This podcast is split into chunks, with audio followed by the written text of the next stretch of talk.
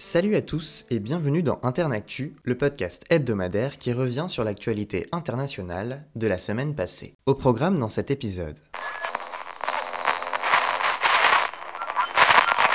Cette semaine, la guerre en Ukraine s'est aussi jouée sur le terrain de l'information et de l'invective. Dimanche dernier, le ministre russe de la Défense Sergei Shoigu a dit à ses homologues américains, britanniques, français et turcs sa crainte de voir l'Ukraine utiliser une bombe sale dans les prochains jours. Les pays occidentaux ont réfuté ces accusations en bloc, convaincus que l'Ukraine ne ferait rien de la sorte. Mais une bombe sale, qu'est-ce que c'est? Interdites par le droit international, les bombes sales sont souvent complexes à fabriquer car elles sont assez rudimentaires. Elles contiennent une substance radioactive qui contamine les environs du lieu ciblé. Vladimir Poutine a demandé à l'Agence internationale pour l'énergie atomique, l'AIEA, de se rendre en Ukraine. Selon lui, l'Ukraine est en train de se débarrasser des preuves de la préparation d'une bombe sale. L'AIEA a annoncé qu'elle mènerait une vérification indépendante et qu'elle visiterait deux sites ukrainiens à la demande de Kiev. La Russie a également réclamé une enquête au Conseil de sécurité de l'ONU sur l'implication des États-Unis dans le développement présumé d'armes biologiques en Ukraine. Une allégation que l'ambassadrice américaine à l'ONU, Linda Thomas Greenfield, a qualifiée de pure invention. Si Joe Biden n'a aucune intention de discuter avec le président russe au prochain G20 à Bali en novembre, Vladimir Poutine a, pour sa part, estimé jeudi que le monde entrait dans sa décennie la plus dangereuse depuis la Seconde Guerre mondiale. En Birmanie, 50 personnes ont perdu la vie et 70 ont été blessées lors d'une frappe aérienne sur un concert dimanche dernier dans la soirée. Le concert était organisé dans l'état Kachin par l'armée pour l'indépendance Kachin, KIA, un groupe rebelle opposant de la junte au pouvoir. Celui-ci l'a d'ailleurs accusé d'avoir conduit cette frappe. Le colonel Nabu, porte-parole du groupe, a évoqué lundi deux avions militaires birmans comme responsables du bombardement. Le Bureau des Nations Unies en Birmanie s'est dit préoccupé par la situation estimant pour sa part le décès d'une centaine de civils. Depuis le coup d'état militaire de la junte qui a renversé l'ancienne chef de gouvernement birmane Aung San Suu Kyi en février 2021, les affrontements entre mouvements d'opposition et militaires sont devenus plus fréquents et plus violents. De son côté, la junte n'a pas réagi après la frappe dans l'état cachant. Dans ce contexte de violence, elle affirme seulement que ces opérations visent les terroristes.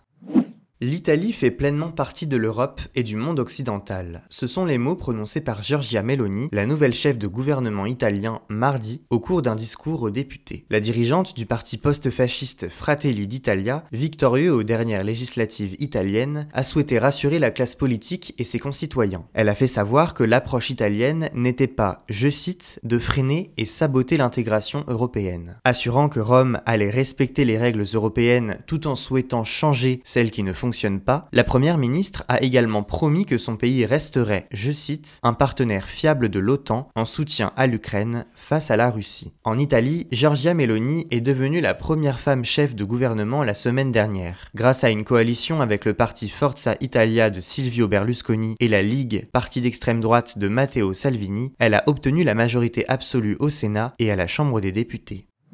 Mardi, le gouvernement éthiopien a pris part à des négociations de paix avec les rebelles tigréens à Pretoria, la capitale de l'Afrique du Sud. Ces pourparlers, qui se sont terminés dimanche, doivent mettre fin à deux ans de guerre dans la région du Tigré au nord de l'Éthiopie. Encadrés par l'Union africaine, ces discussions ont lieu quelques semaines après la reprise des combats, fin août. Depuis novembre 2020, l'armée fédérale éthiopienne, aidée par l'armée voisine érythréenne, affronte des rebelles tigréens basés au Tigré. La reprise des combats fait craindre une aggravation de la crise humanitaire dans le nord de l'Éthiopie. Le Premier ministre éthiopien Abiy Ahmed, ancien prix Nobel de la paix, avait déclaré la semaine dernière, je cite, que la guerre allait se terminer et la paix l'emporter. De l'autre côté, le chef des autorités rebelles tigréennes, Debretsion Gebre-Michael, a assuré lundi, je cite, l'armée du Tigré a les capacités de vaincre nos ennemis. Le bilan du conflit est inconnu. L'ambassadrice américaine auprès de l'ONU, Linda Thomas Greenfield, parle de 500 000 morts, alors que les accusations de massacre de civils par les deux camps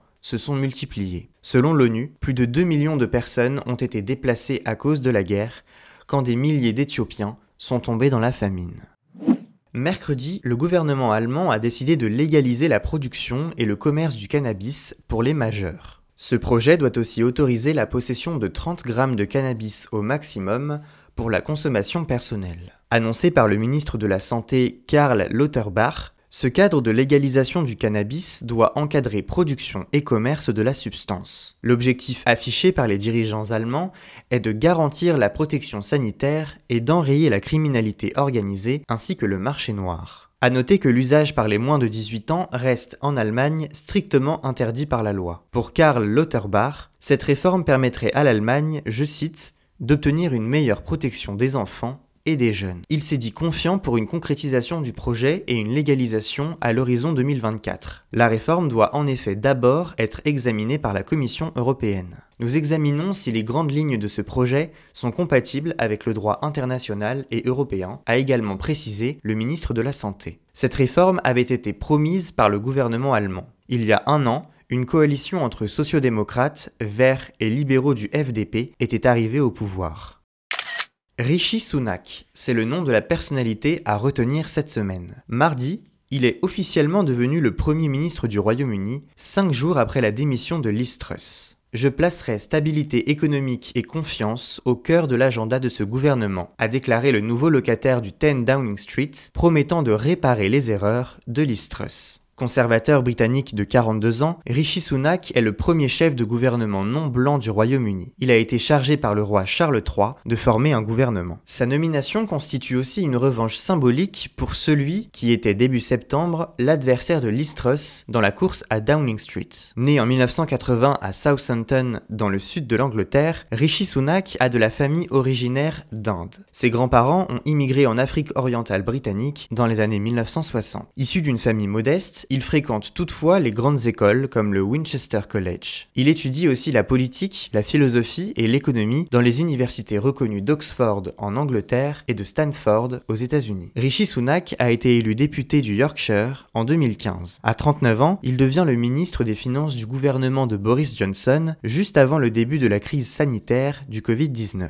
À ses côtés, il défend ardemment le Brexit. Ancien banquier, aujourd'hui multimillionnaire, sa richesse lui est souvent reprochée au Royaume-Uni et pourrait le desservir dans un contexte de forte inflation. Il a aussi été accusé d'avoir trahi Boris Johnson après avoir quitté son gouvernement début juillet. L'ancien Premier ministre était alors sous le feu des critiques pour avoir participé à plusieurs fêtes à Downing Street en plein confinement en 2020. Dimanche, l'ancien ministre des Finances de Boris Johnson avait annoncé sa candidature après avoir dépassé le nombre de parrainages requis. Rishi Sunak est le troisième Premier ministre du Royaume-Uni nommé depuis le début de l'année 2022.